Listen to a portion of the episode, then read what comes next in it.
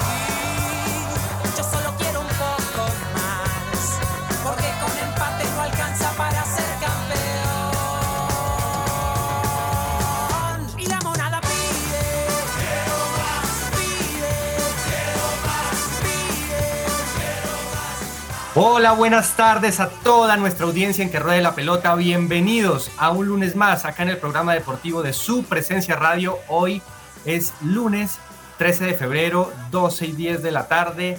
Eh, nos alegra que todos estén acá en sintonía. Mi nombre es Andrés Patiño y hoy tengo el placer de estar con ustedes acá para que sean de la mejor manera informados sobre todo el mundo del deporte que está cargadísimo hoy con mucha información, con Super Bowl, con tenis, con ciclismo, mejor dicho, tenemos muchos temas y claramente del fútbol hablaremos en una buena parte con las cosas buenas y no tan buenas que pasaron el fin de semana.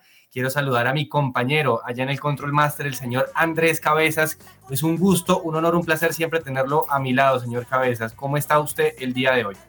¿Qué tal Andrés? Un saludo muy especial para usted, para todos los oyentes de su presencia radio. Aquí estamos, aquí estamos para acompañarlos durante esta próxima hora con todo lo que nos dejó la actividad deportiva en el mundo durante este fin de semana que tuvimos muchísimas cosas interesantes, muy buenos partidos de fútbol, muy buenas definiciones también incluso aquí por el lado de Sudamérica con el, eh, título de la selección de Brasil en el Sudamericano Sub-20 que se terminó de realizar de muy buena manera aquí en Colombia con dos sedes, con Cali y Bogotá. Desde ya hay que felicitar a Colombia por haber organizado un muy buen sudamericano, muchas cosas que hablar de eso en segundos.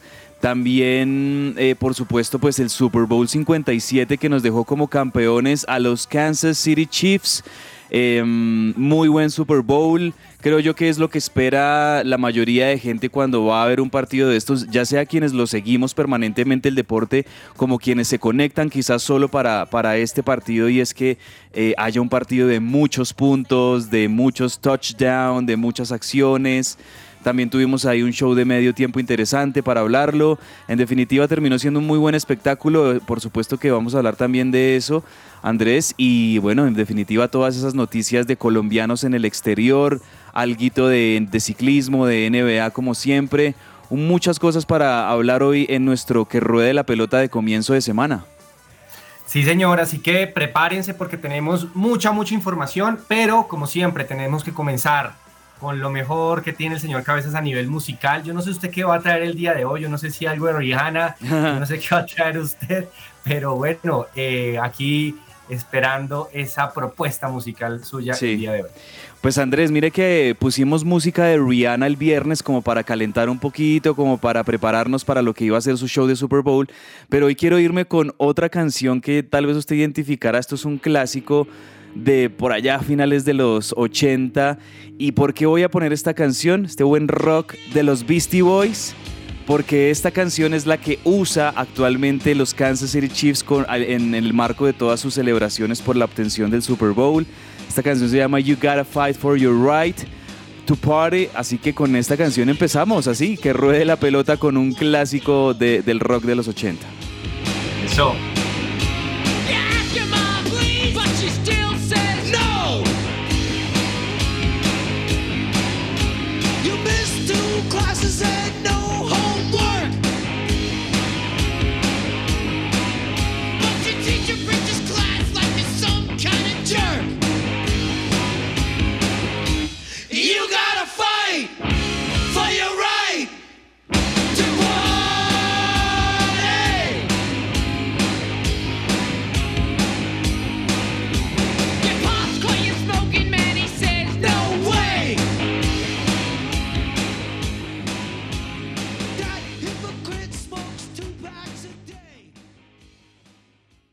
Esta sección es posible gracias a Coffee and Jesus, Bogotá. Hablemos de fútbol. Devenir champion du monde de football. Devenir champion du monde de football. Y antes de comenzar la información de fútbol en que ruede la pelota, les recordamos que para esas facturas de energía costosas, que son de 500 mil pesos en adelante, por ejemplo, ustedes pueden asociarse con la gente de Jellyfish Power para obtener descuentos especiales aprovechando los beneficios tributarios. Comuníquense con ellos al número 304-337-2824, 337-2824 con la gente de Jellyfish Power. Señor Cabezas, eh, gracias por su mensaje. Arranquemos el programa y me voy a tomar un espacio, perdón, para, eh, no sé si esto se quiere tomar a nivel de reflexión o de comentario, de opinión como tal, pero eh, sí creo que lo, nos gustaría arrancar el programa con todo el deporte y con todo lo que nos gusta, pero creo que es válido que nos tomemos un momento para pensar en qué está pasando en nuestra sociedad y en el deporte con esto que sucedió ayer en el estadio Manuel Murillo Toro de la ciudad de Ibagué, sí. en donde creo que se escribió una página negra del fútbol colombiano nuevamente, ¿no? Quisiéramos que solo fueran pocas, pero ya, ya van varias. Y es que, pues, para poner en contexto a toda la audiencia, eh, pues, un mal llamado hincha del Deportes Tolima eh, ingresó al estadio para golpear eh, cobardemente por la espalda al jugador Daniel Cataño de Millonarios, un jugador que había pasado por el Deportes Tolima y que seguramente en lo deportivo no quedó una buena imagen de él al desperdiciar un penalti que pudo valer un título para el Deportes Tolima, pero pues que finalmente esto se fue cocinando poco a poco eh, con muchos insultos desde que llegó el señor Daniel Cataño y Millonarios a la ciudad de Ibagué, los hinchas del Tolima estuvieron buscándolo, y eh, creo que, bueno, el jugador en algo pudo eh, de pronto provocarlos y puede que no haya sido bueno de su parte. Pero lo que sucede ayer fue que, bueno, estamos hablando de que nos salvamos de una tragedia porque pudo haber entrado con otro tipo de arma cortopunzante para eh, hoy hablar una página mucho más triste. Gracias a Dios no pasó. Pero hoy en día uno ve opiniones en donde le va mucha tristeza que hemos normalizado la violencia no solo ya verbal, porque en el estadio ya se vale ir al estadio a, insultar, sino que ahora queremos normalizar la violencia física eh, contra los jugadores. Y me parece que ayer se vieron cosas muy, muy, muy, muy mal, no solamente de este desadaptado que ingresó al, al estadio a golpear al jugador, sino también de varios sectores. Es inentendible cómo algunos jugadores, incluso algunos miembros del cuerpo técnico de ambos lados, querían darle continuidad al juego, eh, a pesar de lo que habían visto.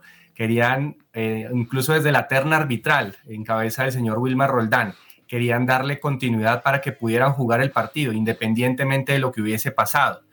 Y yo creo que un periodista de Win Sports hacía la reflexión correcta. Si hubiese sido un juez de línea, un compañero arbitral, el que hubiera sido agredido, seguramente el señor Wilmar Roldán hubiera seguido el partido, no creo si hubiese sido un miembro del cuerpo técnico del Tolima, eh, los jugadores eh, o el cuerpo técnico del Tolima, incluso me extrañó mucho el, técnico de Millonarios, Alberto Gamero, que intentó darle continuidad al juego, hubiesen seguido, creo que no.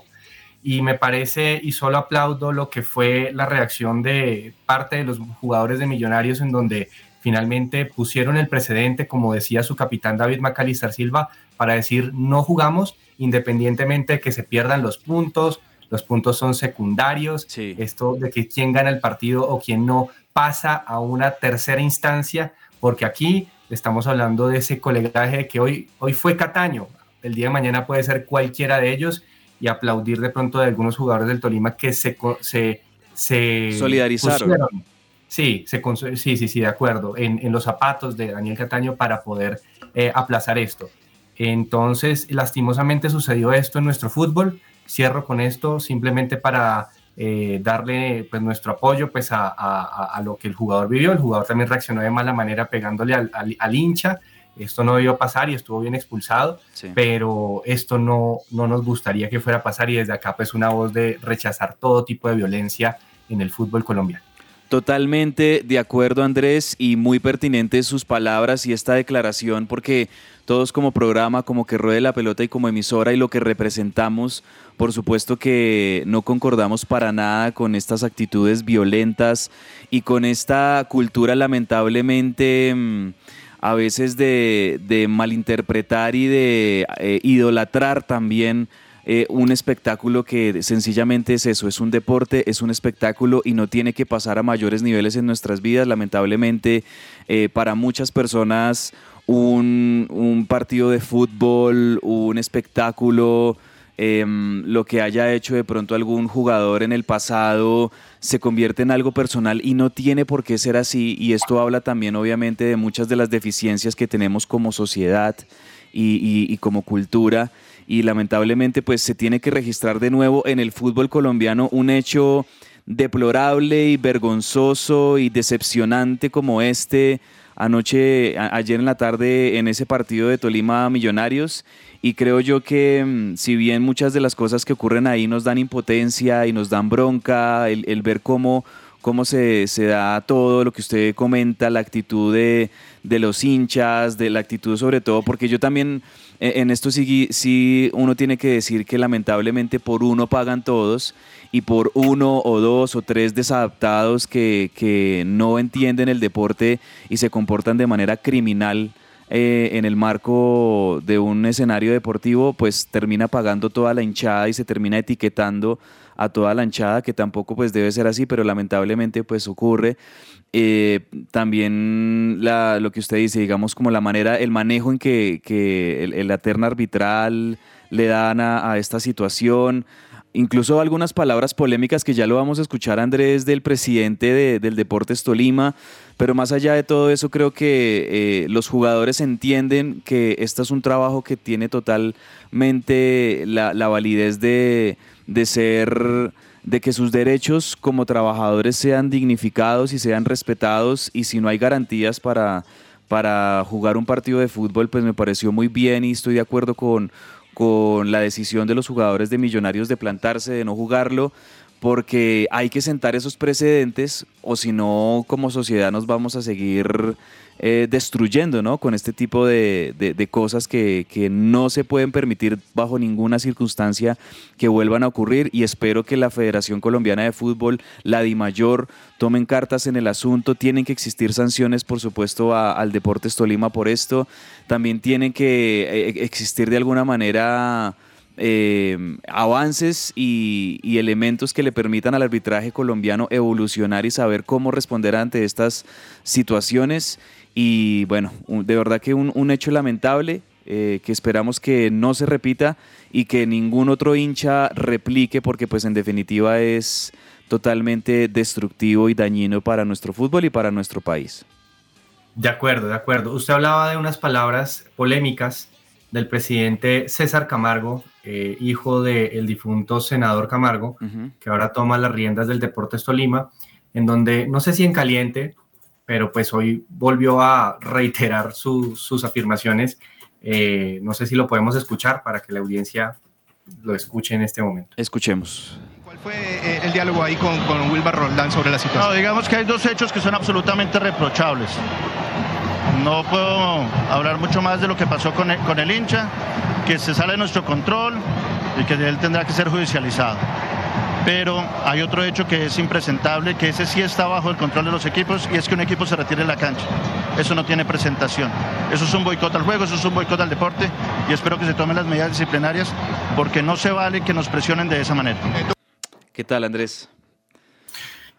Hoy pues le preguntaron al, al presidente de Millonarios sobre estas declaraciones y creo que él muy políticamente me parece que responde bien. Respetamos opiniones contrarias o respeto opiniones contrarias, pero hay que distanciarse mucho de lo que piensa el presidente del Tolima porque un boicot al deporte, un boicot al juego es precisamente lo que eh, el cuerpo eh, de la policía e incluso eh, los, lo- lo- lo- los responsables de la seguridad permitieron que pasara en ese estadio. Claro. Y eso... Es responsabilidad eso- de- del club local, es totalmente responsabilidad. Si bien ahí existe una logística que eh, ahí vemos, vemos con esto que pasó ayer, vemos evidenciado que la logística que contratan los equipos, porque tengamos en cuenta que aquí en el fútbol colombiano los equipos tienen que arrendar el estadio, contratar una logística para poder llevar a cabo el espectáculo como equipos locales, pero además de eso también existe una fuerza policial. Aquí, aquí tiene que sentarse, eh, la, insisto, la DIMAYOR, la Federación Colombiana de Fútbol, con la Policía Nacional, con las autoridades que tengan siempre que intervenir en la realización de los partidos de fútbol, porque se evidencia con esto que o, es muy poca la fuerza policial y logística que está apoyando el espectáculo en los estadios, o lo están haciendo de una manera ineficiente o insuficiente y eso también es preocupante porque, insisto, cuan- si, si lamentablemente en el mundo hay personas, hay que decirlo de esa manera Andrés, en el mundo hay personas que si ven que si esto lo pudieron, se lo pudo hacer un hincha de, de- de meterse en un estadio, entonces en Cali, en Medellín, en Bucaramanga, en Bogotá, qué sé yo, en Barranquilla, van a querer otros hacer lo mismo y esto tiene que arreglarse de raíz y de inmediato, tienen que tomar medidas. Yo espero que tanto hoy como mañana existan comisiones, existan reuniones inmediatas, extraordinarias, para que se atienda este tema, porque es gravísimo que haya ocurrido esto ayer en el estadio del Tolima. Y bueno, en definitiva, eh, creo yo en lo personal no estoy para nada de acuerdo y no comparto las declaraciones del presidente del Tolima, porque hay que asumir, hay que asumir las cosas. Si bien eh, entendemos que no hay, hay varias cosas que se pueden salir de las manos, en definitiva hay una responsabilidad por parte del Deportes Tolima de garantizar que el espectáculo se lleve a cabo y, eso no, no, no, no se cumplió. Entonces tampoco es de señalar a los jugadores de Millonarios porque en definitiva también se está eh, en definitiva inci- incitando más al rencor y al odio de, de- ambas hinchadas y de ambos equipos y eso no está bien por parte de un directivo. Sí, de acuerdo. Para ir cerrando este tema, eh, porque claramente no le queremos dar tampoco el, el primer lugar pues, a la violencia, sino que hay que hablar también del deporte. Eh, simplemente, pues, lamentable también imágenes de hinchas del Tolima aplaudiendo pues a este desadaptado saliendo del estadio en manos de la policía, Sí. como si fuese pues el héroe, de la noche. Ajá. Y después a la salida del estadio, Millonarios va en su bus rumbo al hotel de Ibagué porque no pudo volar el mismo día a la ciudad de Bogotá. Eh, en este bus eh, es apedreado e incluso una piedra le cae pues, al jugador Juan Pablo Vargas sin mayores efectos, gracias a Dios.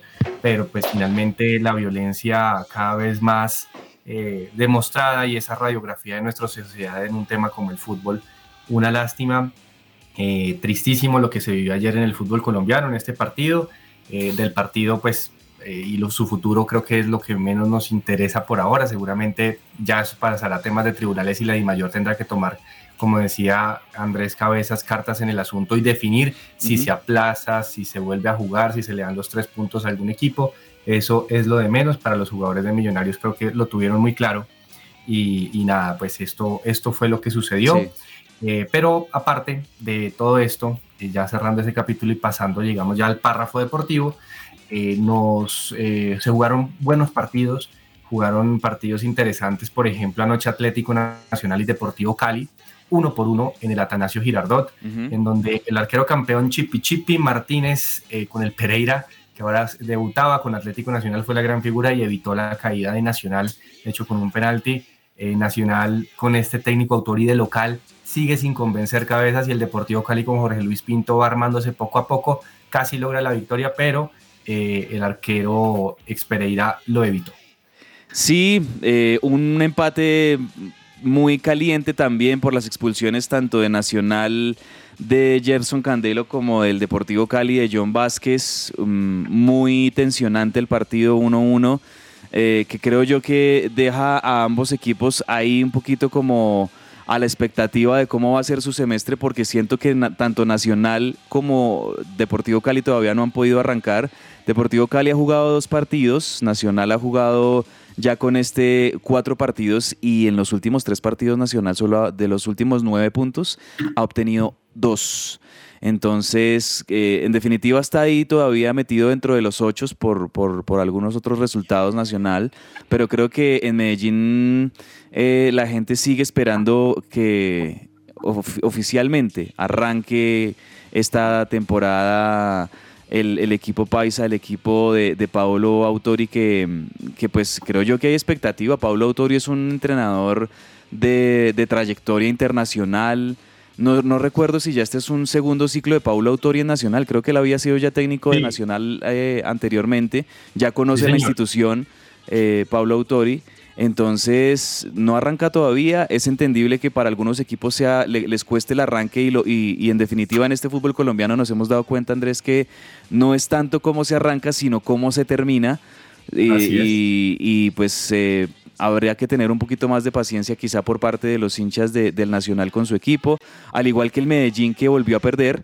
El Medellín cayó derrotado 2-1 con Envigado en, en, en, otro clásico también de esa región del país un Envigado que con tres empates y una victoria está en este momento quinto en la tabla de posiciones con seis puntos y un Medellín que mm, había empatado sus primeros dos partidos y ahora perdió, no ha ganado el Medellín.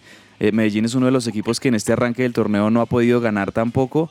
Em, ahí está un poquito como el panorama con equipos sorpresivamente líderes, Andrés, como el Boyacá Chico que le ganó 3-1 al ah. Deportivo Pereira en Boyacá. ¿Puede usted creer? Eh, o sea, el fútbol colombiano se refleja en que el vigente campeón pierde casi por goleada con el recién ascendido. Obviamente, el Deportivo Pereira está armándose, se le fueron bastantes jugadores, no es el mismo equipo, sabemos eso, pero eh, el Boyacá Chico está pisando duro y golea prácticamente al vigente campeón. ¿Cómo le parece? Sí, sí, sí, sí, exacto. Usted lo acaba de decir, Andrés, es el reflejo de lo que es este fútbol colombiano totalmente impredecible y totalmente ilógico. Eh, muchas veces, eh, como se dan muchas de las cosas aquí en nuestro fútbol, pues sí, eh, victoria 3-1 del, Deportivo, del Boyacá Chico sobre el Deportivo Pereira, que en este momento lo pone como líder al equipo de Boyacá del fútbol colombiano. También hay muy seguido de cerca de otros dos equipos que podríamos decir son la revelación también en este arranque del torneo, Águilas Doradas, que le ganó como visitante 2-1 al Once Caldas, y el, Atlético Bucaramanga que empató con Jaguares como visitante también, y tanto Águilas Doradas como Boyacá Chico y como mm, el Bucaramanga, Andrés, pues son los equipos invictos, podríamos decirlo, aunque hay otros equipos que han empatado partidos no, todavía, y no, no han podido jugar más pero pues podríamos decir que son los equipos invictos que tiene este fútbol colombiano. Así es, así es. Muchos equipos todavía no han podido completar sus cuatro jornadas. Eh, Millonarios, por ejemplo, solo ha jugado un partido que jugó contra el Pereira de visitante y lo ganó, pero eh, todavía faltan bastantes resultados por completar estas jornadas. Y nada más resaltar, ya salió el primer técnico del fútbol colombiano en la cuarta fecha, que es el señor eh, Diego Corredor del Once Caldas con esa derrota que sufrió en el Palo Grande frente a Águila Río Negro. Águila Río Negro que viene haciendo un proceso muy bueno y con este técnico Lucas González, bogotano él, que estaba en Nacional y ahora pasa a Águila Río Negro muy joven, está haciendo un buen proceso y tiene muy buenos conceptos. Y ojo porque calienta el señor Juan Carlos Osorio y calienta Reinaldo Rueda. Están esperando a ver qué pasa con eh, Once Caldas, que ya salió de un técnico, y con el Junior de Barranquilla, que creo que ya tiene un ultimátum del técnico Arturo Reyes en su próximo partido frente al Deportivo Pasto. Así que el fútbol colombiano por ahora un poco incompleto, si podemos decir, pero con algunos buenos resultados en estos equipos que acaba de mencionar Cabezas. Y por supuesto, eh, ya Cabezas hablaba un poco sobre toda la participación de la, de la selección colombiana sub-20 y también de la organización del, del evento que eh, comparto, creo que fue una muy buena organización.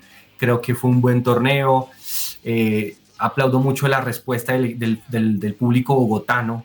Eh, me parecía ver cada vez que jugaba la selección sub-20, estos muchachos se llenaban de todo el estadio lleno, 30 mil, 30 y pico de mil de personas en el estadio apoyándolos a distintos horarios, los días entre semana en la noche, el fin de semana en la tarde, pero siempre estaban apoyando y, creo que fue un muy buen marco que, que vivió la selección. Y los muchachos de Héctor Cárdenas o dirigidos por el técnico Héctor, Cárdenas logran dos de los tres objetivos al clasificar a los Juegos Panamericanos, al clasificar al Mundial de Indonesia que va a ser en el mes de mayo y eh, pues no logró ser campeón, pero se consagra campeón la selección brasilera que anoche le ganó 2 a 0 a Uruguay. Y le confieso, a mí me gustaba más Uruguay como jugaba, me parecía que tenía muy buenos jugadores, pero eh, la selección Brasil usted sabe que tiene esa esa cuñita para saber ganar estos partidos, ¿no? Sí, de acuerdo. O sea, sobre el final yo también, pues me parecía, aunque no es que sea yo tampoco simpatizante de Uruguay, ni mucho menos, pero uno digamos que piensa,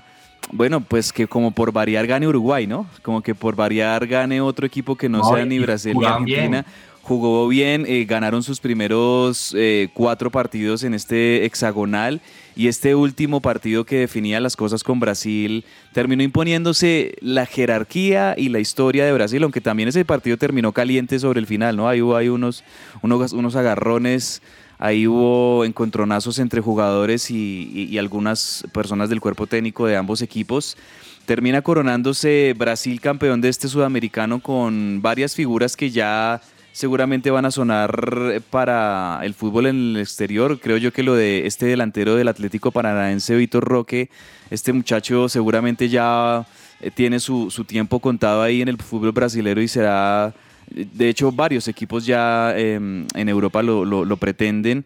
Em, una selección de Brasil que terminó invicta en este, en este sudamericano. Creo que nunca perdió ningún partido Brasil, ¿verdad? ni, no, ni en ronda de grupos. Con Colombia las dos veces. Solo, exacto. El, el, único equipo que quizás le robó puntos a Brasil fue Colombia con esos dos empates en primera ronda y en el hexagonal.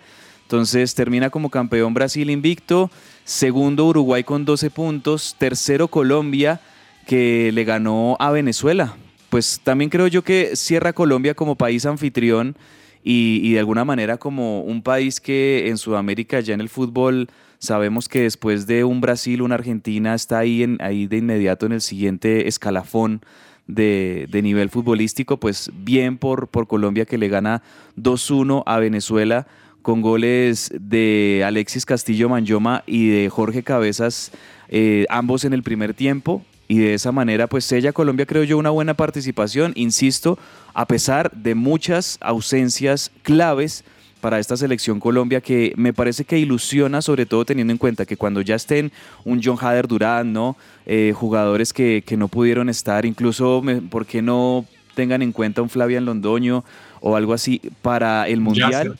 Un Yasser Asprilla, por supuesto. Creo yo que va a ser interesante lo que pueda llegar a ser Colombia ya con todo el consolidado de los jugadores que deberían ser titulares en esta sub-20 para el Mundial de Indonesia. Entonces, bien por Colombia. Sí, señor, sí, señor. Eh, yo creo que, a ver, para resumir y ir concluyendo la participación de la selección colombiana, eh, creo que fue de, de, menos a más esta selección. Al principio no se encontraba mucho y no tenía buena, buena eh, conexión entre sus jugadores, pero poco a poco fue ganando confianza y se vieron individualidades muy importantes. Yo hace rato no veía en una selección juvenil individualidades tan, tan llamativas. Eh, yo quiero destacar lo que fue, por ejemplo, en la defensa eh, Kevin Mantilla de Santa Fe, un gran jugador, me parece muy bueno, me parece muy, muy prolijo, muy ordenado y que tiene buenas formas. También es un jugador limpio, también pues para saber quitar el balón, no es un jugador eh, de esos eh, bruscos sucios, pues que finalmente eh, terminan pues por quedar más expulsados que, y dejan a su equipo con 10. destaco lo del lateral derecho de Nacional que jugó en Fortaleza durante buen tiempo, Ediero Campo, que seguramente Pablo Autori lo va a tener muy en forma. Claro que ahí tiene buena competencia con Andrés Román y con, y con Candelo, pero este muchacho Cabezas me hace recordar a Zúñiga, me hace recordar a Juan Camilo Zúñiga, también surgido de la cantera de Nacional que esos jugadores que seguramente fueron 10 en su infancia y lo fueron retrasando, pero tiene gran técnica. Eh, destaco mucho lo que fue también eh, el jugador Oscar Cortés de Millonarios, que por la banda, él siendo normalmente un 10, que jugaba siempre por Millonarios en el centro, Héctor Cárdenas lo ubica por una banda y juega con mucha, mucha simplicidad y con Eddie Campos se entendieron muy bien. Eh, tiene gran remate, tiene gol, tiene atrevimiento, tiene técnica, tiene eh, gol, pues tiene muchas cosas pues, para destacar eh, el jugador Oscar Cortés. Y termino por cerrar con, con, el mejor de todos para mí, con el que tiene yo creo que más madera en esta selección, por lo menos lo que se le vio, que es Gustavo Puerta, ¿no? Sí. Que finalmente ya fue vendido al fútbol alemán, jugador muy sorpresa eh, que recordemos jugaba en el Bogotá Fútbol Club, jugaba en la segunda división del fútbol colombiano eh, y que previamente a esto Lorenzo ya lo había convocado a un microciclo.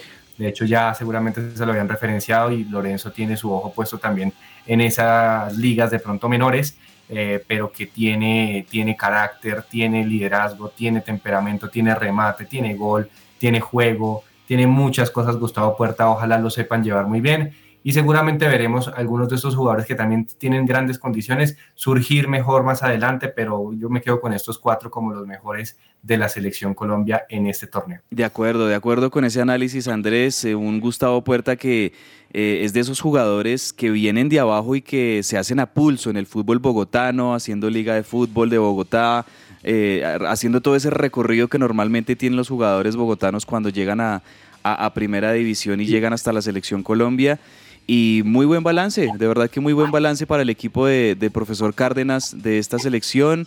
Eh, eh, de verdad que felicitamos tanto a Cali, em, el, Pascual Guerrero, Palma Seca, como a Bogotá, con plazas como el Nemesio Camacho el Campín, algunos partidos también, hay que decirlo, en el Estadio Metropolitano de Techo, con muy buena organización. Creo yo que las delegaciones se van de Colombia eh, satisfechas por lo hecho por la organización y eso también habla de, que Colombia está totalmente en la capacidad de organizar eh, eventos como ya en su momento hace un, poco más de 11 años, 12 años, se hizo, recuerda, ese Mundial Sub-20 también aquí en nuestro país con, con muy buen éxito, eh, sudamericanos, Juegos Sudamericanos, Juegos Panamericanos. Eh, eso habla muy bien de, la evolución y de la organización que hay en el deporte bogotano, entonces pues esa es la, creo yo, la nota más positiva, además de la clasificación al Mundial de la Selección Colombia. Sí, señor, sí, señor. Destacar un poco también lo que pasó con los colombianos en ligas internacionales, cabezas. Eh, Cuadrado iba a jugar con la Juventus, pero una gripa lo aquejó para no poder jugar contra Fiorentina, su ex equipo también, o uno de sus ex, equipos. Cuadrado, pues ahí está en veremos, pues porque no es el titular de siempre ya en la Juventus, seguramente los años ya le están pesando y también el técnico Allegri lo, lo, piensa cada vez que, que, lo va a poner. Hablar de John Jairo Durán, que hablábamos de la selección sub-20, volvió a jugar con el Aston Villa, esta es una nueva derrota para el equipo de, del colombiano y del Dibu Martínez 3 a 1 contra el Manchester City. Y hablando de un conocido y querido suyo, el señor Miguel Ángel Borja anotó penalti en el partido esperado de River Plate, pero se lesionó. Yo no sé si en el mismo penalti se lesionó al, rematar tan fuerte ese penalti, la verdad. Sí, eh, en un marco espectacular en el estadio más monumental en Buenos Aires, con la renovación de las tribunas esas tribunas que viene desde la pandemia construyendo River, nuevas tribunas, eh, ya se convierte en el estadio Andrés de más capacidad en todo eh, el, continente sudamericano. 83.500 personas más o menos estuvieron ayer llenando el estadio monumental y todavía falta que, se termine otra, otras tribunas que van a aportar otro, otros par de miles de, de eh, simpatizantes de River, entonces pues un marco maravilloso. Comenzó ganando los eh, Argentinos Junior eh, y luego River lo, empató, uno de ellos gol de, Miguel Ángel Borja, que creo que no es grave la lesión, seguramente va a ser observado por el cuerpo técnico en estos días, que no sea pues muy grave. Por él entró el venezolano Salomón Rondón a reemplazarlo como nueve en el segundo tiempo, pero muy buena victoria también en el debut de Martín de Michelis como técnico de River eh, y ante el público de River en el primer partido oficial en el Monumental. Sí, señor, sí, señor. Bueno, ¿le parece si vamos a destacar los golazos del fin de semana? Vámonos con los pepazos de la jornada en El Pepazo.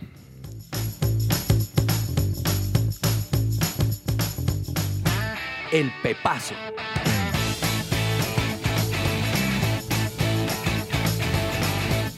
Don Cabezas, ¿qué pepazo nos va a recomendar el día de hoy? Bueno, hubo varios golazos en la Premier League, pero hombre, yo me quiero quedar con la victoria del Manchester United como visitante frente al Leeds United. Goles, el primero fue de Marcus Rashford eh, sobre el minuto 78 de partido. Y el segundo, a mí me gustó mucho el gol del el juvenil argentino, que para muchos es la nueva sensación del fútbol argentino, Alejandro Garnacho. Es un jugador muy interesante, eh, eludió varios rivales, eh, acomodó la pelota al palo derecho del arquero y es un jugador que con tan solo 18 años se perfila como una de las grandes figuras de, del fútbol argentina, argentino y ya protagonista de un grande como lo es el Manchester United. Ese es mi pepazo. El, de, el segundo, el marcado por Garnacho en la victoria del United sobre el Leeds. Bueno, yo sé que los golazos normalmente están en las ligas internacionales, pero no busquen más, señores. Vayan al partido del Boyacá Chico contra el Pereira y miren el segundo gol de Henry Plazas. Este muchacho, no, creo que no es Henry, el apellido es Plazas, un golazo, creo que son más o menos unos 35 metros, un tiro libre de larga distancia, al ángulo lo puso, un bombazo de este defensa del Boyacá Chico que hoy es líder del fútbol colombiano, se lo recomiendo porque es el golazo, yo creo que de pronto del torneo del fútbol colombiano. Vamos a comerciales y ya volvemos con más allá de la pelota.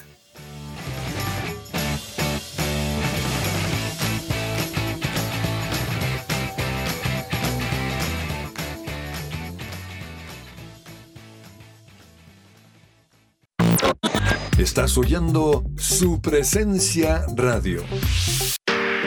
En Teleperformance tú decides cómo y dónde quieres trabajar.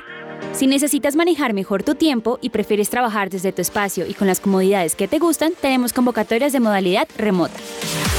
Pero también tenemos convocatorias presenciales para trabajar desde oficinas que tienen ping-pong, gimnasio, videojuegos, zonas de descanso y mucho más. Entra a tipijobscolombia.com y revisa las convocatorias y beneficios que tenemos para ti. Jellyfish Power, empresa de integración en ingeniería electromecánica.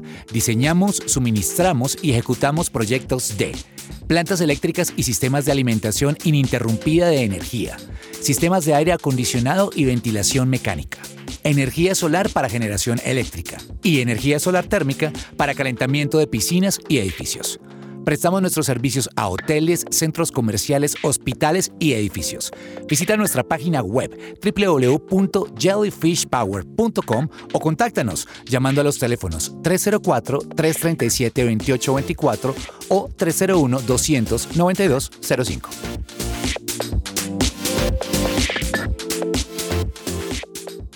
¿Estás buscando colegio para tus hijos? No busques más. El colegio Arca Internacional Bilingüe abre inscripciones calendario B. Para mayor información, comunícate al 682-9901, al celular 321-985-1883. Visita nuestra página www.arcaschool.com. Colegio Arca Internacional Bilingüe. Educación con principios y valores cristianos. A continuación, clasificados su presencia radio. Riviera Marroquinería requiere asistente administrativo para desempeñar labores de facturación, cartera e inventarios. Debe contar con conocimientos básicos de contabilidad, manejo de cartera, inventarios y facturación del programa SIGO. Mínimo nivel académico requerido técnico graduado. Experiencia laboral mínima de dos años. Lugar de ubicación de la vacante Bogotá, barrio Teusaquillo. Envía tu hoja de vida a recursohumano@rivieramarroquinera.com. Su presencia radio.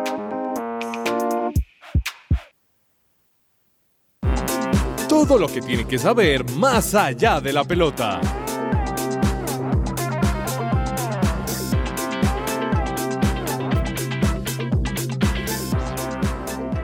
Regresamos al aire en que ruede la pelota y lo hacemos con Super Sur, malteadas para complementar la alimentación diaria de tu familia. Contáctalos al 318-354-2022. Una buena malteada que además de rica sea saludable con la gente de Super Sur al 318-354-2022.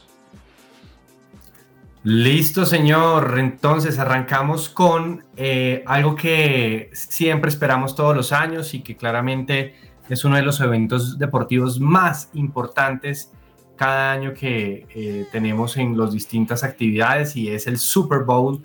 Corríjame usted el número 57 de su historia, en donde los Chiefs eh, se coronaron campeones anoche eh, y en donde pues claramente hay bastante tela por cortar porque no solamente es el tema del juego y el tema pues finalmente de lo que pasó con Mahomes, sino también hablar un poquito del show, ¿no? De Rihanna, que claramente es uno de los eventos o una de las atracciones principales de este deporte. Así es, Andrés, se jugó en el estadio State Farm de la ciudad de Glendale, muy cerquita de Phoenix, en Arizona. Mm, tercer Super Bowl que se juega en esta plaza y eh, yo, yo, yo, creo que la gente en Arizona debe estar muy feliz porque los tres Super Bowls que ellos han albergado en su historia, los tres han sido emocionantes hasta el final, han sido eh, Super Bowls muy buenos.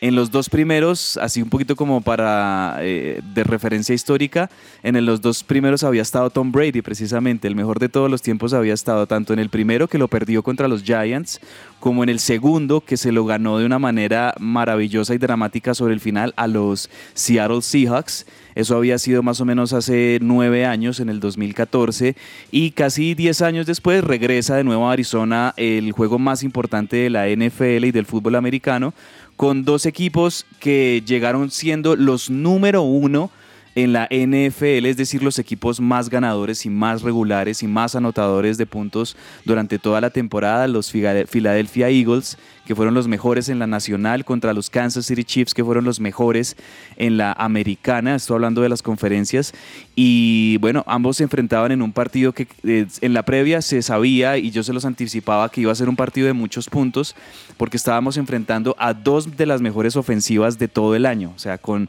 tanto Jalen Hurts por parte de los Águilas como Patrick Mahomes por parte de los Chiefs, dos de los mariscales más talentosos y de esta nueva generación de mariscales que pasan el balón, que corren el balón, que anotan puntos de muchas maneras.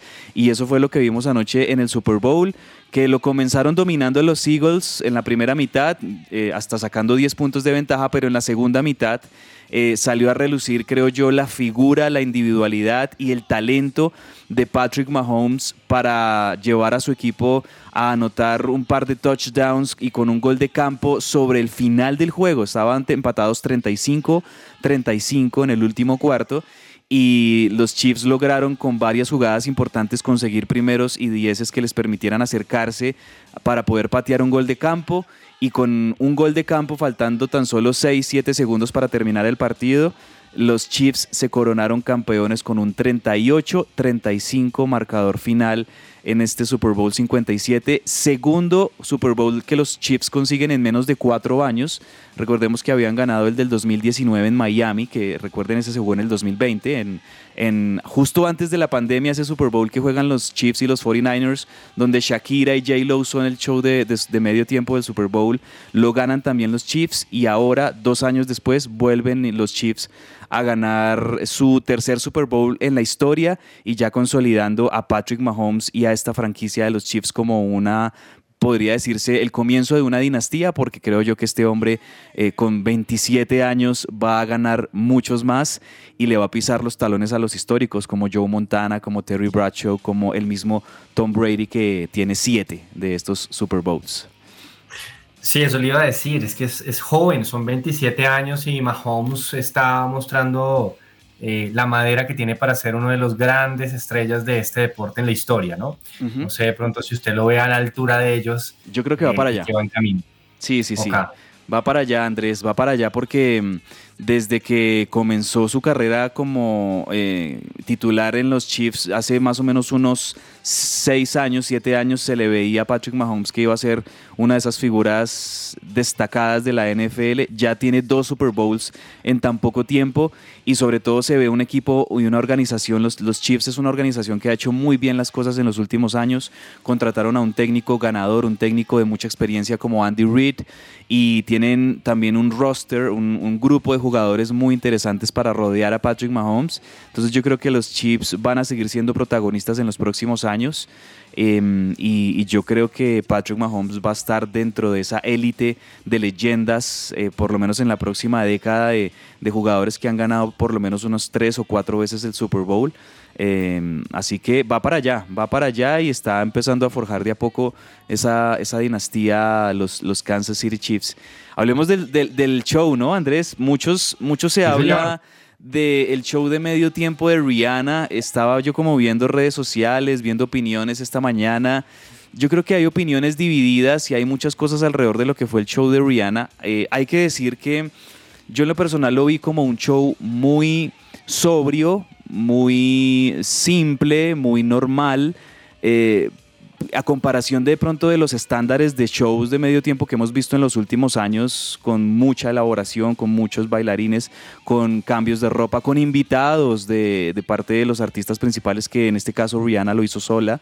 Em, eh, bueno, eso, eso, tiene mucho de qué de que hablar, pero en definitiva creo que fue un show que estuvo ahí como normal, eh, no, no es de los mejores de todos, pero sí marca sobre todo el regreso de un artista de talla mundial después de varios años de, de, ausencia. Y también Rihanna es una mujer que es, ella, ella es una mujer muy independiente, es una mujer muy eh, con una personalidad muy marcada. La NFL le había rogado a Rihanna hace varios años que lo hiciera y ella se negó en su momento porque ella, recordemos, apoyaba también esa causa de Colin Kaepernick, el hombre que se arrodillaba en los, en los himnos nacionales por todo este tema de la violencia policial en los Estados Unidos contra la población afroamericana. Ella apoyaba esa, esa causa y creo yo que este año cuando la NFL se lo ofreció, pues ella les dijo, bueno, está bien, lo voy a hacer, pero eh, lo hizo en su, eh, bajo sus condiciones y, lo hizo a su manera, como lo, la caracteriza a ella. De hecho, yo creo que muchos anoche nos sorprendimos de ver en el outfit que usó Rihanna que de alguna manera ella ahí le presentó al mundo lo que va a ser su segundo bebé, porque nos dimos cuenta de que estaba embarazada. Eso como que nadie lo, lo, sabía o, se estaba guardando allí como por sorpresa, por así decirlo. Y, por eso también es que no vimos de pronto un espectáculo muy coreográfico, muy dinámico, como hubiésemos esperado por lo mostrado por Rihanna hace, otro, hace años, ¿no? Porque hace muchos años ella sí tenía shows así impresionantes. Esta vez no, porque pues entendí también esa condición física, entendíamos por qué este show tenía que ser más bien tranquilo, sobrio. yo creo que lo resumo en esa palabra. Fue un, show sobrio por parte de, Rihanna que repasó muchos de sus éxitos y, no lo hizo mal, estuvo bien, estuvo a la altura del espectáculo. Eso por, como por lo que fue el show de medio tiempo que creo yo que mm, va a pasar como uno de los, ahí digamos en el rango medio de los shows de Super Bowl en la historia. No es uno de los más emocionantes y espectaculares, pero tampoco podemos decir que fue un show malo. Bueno, muy bien, muy bien. A todos los amantes de la NFL, este fue un gran resumen que finalmente fue de, este evento súper importante, pues de, de, todo eh, el mundo que está pendiente. Yo recuerdo pues que este es uno de los eventos que más atracción tiene a nivel de televisión, más publicidad. Imagínense cuánto cuesta pautar en este tipo de eventos. Esto es una millonada. Entonces, por ese lado, felicitaciones a los Chiefs, campeones del Super Bowl. Bueno, le cuento, señor Cabezas, que por el lado del tenis nacional, Daniel Galán, nuestro Daniel Galán, que tuvo una polémica y hace ocho días nos comentaba un poco Alejo Gamboa, que no participó pues de la final o las, instancias finales de la Copa Davis contra Gran Bretaña, pero se fue a jugar a Argentina. Eh, va un poco eh, complicado este 2023 porque ya ha perdido 18 puestos en el ranking de la ATP. Estaba en el puesto 67, si no estoy mal, y ya va pues por el puesto 80 y pico, así que finalmente esto le ha, ido en deterioro de su carrera y esto finalmente eh, es lo que pues él aduce pues una lesión abdominal que lo ha tenido un poco caído en este punto. Y mientras tanto, en la clásica de Almería, en el ciclismo, Mateo Moschetti, el italiano, ganó eh, esta prueba, un embalaje muy importante que tuvo el italiano, pero hay que hablar que pues, de nuestros colombianos, tanto Fernando Gaviria en el puesto 7 como Sebastián Molano en el puesto 10, tuvieron una buena presentación por este lado.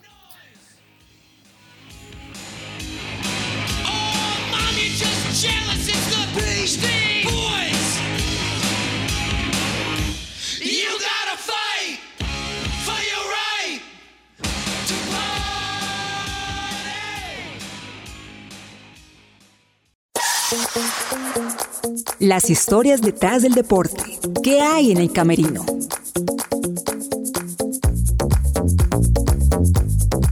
En invierno, nada mejor que disfrutar de la nieve practicando el esquí. Deslízate por las modernas pistas de las mejores estaciones de esquí que no puedes perderte por nada del mundo. Sierra Nevada, Granada, España. Si algo caracteriza a Sierra Nevada, además de ser una de las mejores estaciones de Europa, es el buen tiempo que hace la mayor parte del año. Chamonix, Francia. A los pies del Mont Blanc es uno de los parajes más visitados de Europa. Hay espacio para todo tipo de esquiadores y luego, para terminar el día, nada mejor que degustar de su gastronomía francesa. Cortina d'Ampezzo. Esta estación italiana se encuentra al norte, en la región del Veneto, a unas dos horas de Venecia, en los llamados Alpes Dolomitas, que por su gran belleza natural están considerados Patrimonio de la Humanidad por la UNESCO. Fue sede de los Juegos Olímpicos de Invierno en 1956, en ese momento se le bautizó como la Perla de los Dolomitas. Zermatt, Suiza. La estación de Zermatt se encuentra en el macizo de Matterhorn, en el lado suizo del monte Cervino, que sin duda reconocerás porque es el que aparece en los chocolates Tableroni. Aspen Snowmass, Colorado, Estados Unidos. La estación de esquí elegida por las celebridades estadounidenses. Se encuentra en el Parque Nacional White River de las Montañas Rocosas, un auténtico paraíso para los fans del esquí y el snowboard. Cerro Catedral, Argentina. Otro lugar que no puedes perderte en verano. A tan solo 19 kilómetros de Bariloche, una de las ciudades más turísticas. Cuenta con 1.200 hectáreas, de las cuales 600 son esquiables, mientras que en sus otras 600 los aventureros podrán practicar sus trucos entre bosques y pendientes. El Colorado, Chile. Si eres un auténtico fanático del esquí y en verano cuenta los días para que dé comienzo el invierno, tu sitio es el Colorado. Haz las maletas y prepara tu viaje a Chile para disfrutar de sus 70 pistas. No lo, pienses, más, y, lánzate. Los paisajes más hermosos y las emociones más extremas te esperan en estas estaciones. Así que elige ya disfrutar. Esta fue una nota de Pedro Galindo para el camerino de que ruede la pelota.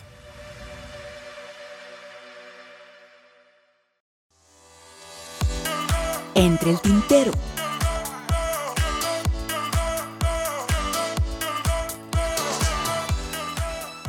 Bueno, señor Cabezas, ¿qué se nos queda entre el tintero?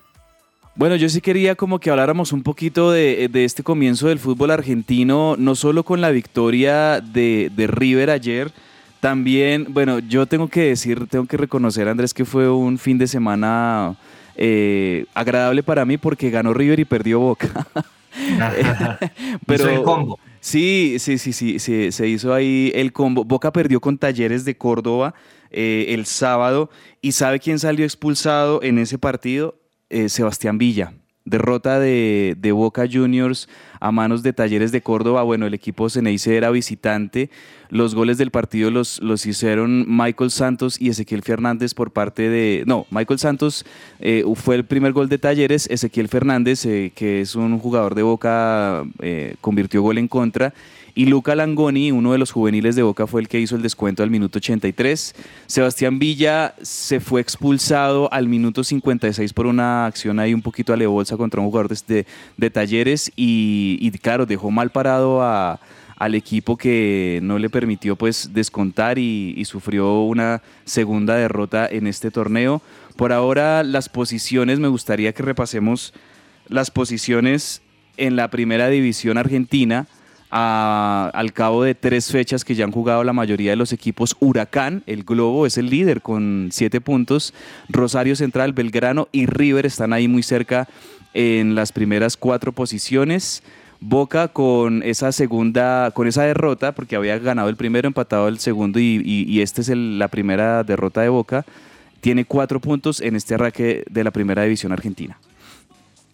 Bueno, muy bien, por ese, eso por el lado del fútbol argentino, yo le cuento una cortica y a toda la audiencia, y es que Alexis Castillo Manyoma, uno de los buenos jugadores también de esta selección sub-20, que al parecer iba a jugar en Santa Fe, eh, hoy el Cortuluá ha dicho no va para Santa Fe, la única forma es que queremos que él garantice la titularidad y él se va a quedar acá en el Cortuluá, salvo que venga una oferta del exterior, así que pues la hinchada Santa Fe que estaba esperando Alexis Castillo Manyoma pues eh, no podrá verlo este semestre con la camiseta cardenal y se quedará en el Cortuluá. Señores, muchas gracias por su audiencia, gracias señor Cabezas por acá la compañía, como siempre un placer y los invitamos a que sigan conectados acá en su presencia radio y como siempre la invitación de mañana 12 del mediodía en que ruede la pelota para seguir hablando del mundo del deporte. Un abrazo a todos. Abrazo y feliz semana para todos. Chao.